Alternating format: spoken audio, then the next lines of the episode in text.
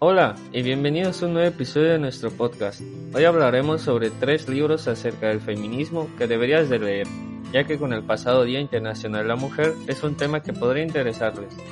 El primer libro que les traemos se llama Nuevos Hombres Buenos de Richard Bassett, un libro escrito por un hombre que aborda el tema de las nuevas masculinidades.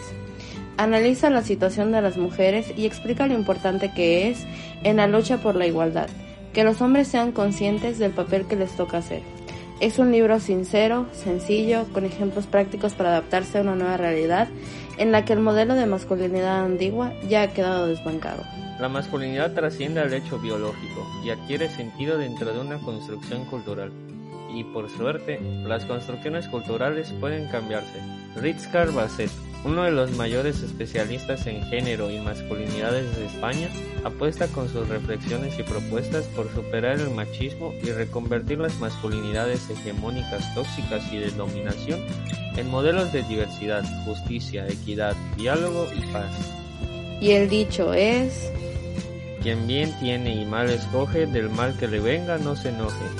Continuando con el segundo libro, tenemos uno llamado Tranquilas historias por ir solas por la noche. Esto nos dice que los hombres deben leer este libro para ponerse en nuestra piel. Desde niñas nos han llegado relatos terroríficos acerca del bosque, primero, y la calle después. Los barrios peligrosos, los bares de noche, el despacho cerrado de un jefe, el portal de la casa, el coche o el piso de un desconocido. En realidad, el mundo entero es una amenaza para nosotras. No tenemos más que leer los diarios y escuchar las sentencias de los jueces. Aún así, no queremos vivir con miedo a puerta cerrada. Para ir terminando, tenemos el último libro llamado Los hombres me explican cosas, de Rebecca Solnit. En este libro, Solnit habla de su experiencia personal y da otros ejemplos reales de cómo los hombres muestran una autoridad que no se han ganado, mientras que las mujeres han sido educadas para aceptar esa realidad sin cuestionarla. En cuando se publicó en 2014 se volvió viral, y uno de los ensayos que contiene hizo popular el término mansplaining, con el que nos referimos a cuando un hombre le explica a una mujer de manera condescendiente o ignorando el hecho de que ella quizás ya lo sepa. Sin embargo, Solnit no utilizó la palabra en el ensayo original, y desde entonces ha rechazado el término. ¿Sabías que? Los aguacates son una fruta, no una verdura porque técnicamente se consideran una valla de una sola semilla, lo creas o no.